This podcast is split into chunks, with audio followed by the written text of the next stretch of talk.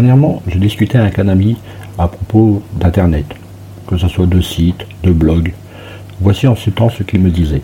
Ce qui m'embête, c'est de toujours proposer la même chose à mes clients, à mes lecteurs, ou j'ai des difficultés à proposer du contenu différent chaque jour à mes lecteurs.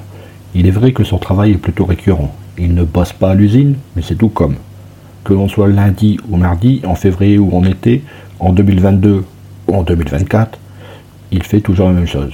Vous allez me dire, on fait tous la même chose. C'est vrai, mais pour la plupart d'entre nous, il y a des variations, alors que lui, non. Et cela, et cela dérangeait mon ami. C'est alors que j'ai décidé d'entrer avec lui dans une librairie qui, nous faisait face, pour acheter le journal de Mickey. Marketing, études de marché, référencement, podcast, réseaux sociaux, monétisation. Le monde de l'entreprise n'est pas un long fleuve tranquille. Alors chaque jour, les clés du business vous permettent d'y voir plus clair avec des conseils et des astuces. D'autant que je me souvienne, le journal de Mickey est le premier magazine que j'ai lu quand j'ai commencé à lire. Est-ce que je retombe en enfance? Que nenni Je voulais juste montrer à mon ami que l'on peut faire du neuf avec du vieux. Comment ça? Tout simplement, si le magazine pour enfants a su évoluer avec son temps, une partie des histoires que l'on peut y retrouver actuellement, je les ai déjà lues il y a quelques années. Car pendant combien de temps un abonné reste abonné au journal de Mickey? Les études ont montré que pour ce magazine, cette durée est de 4 ans et demi.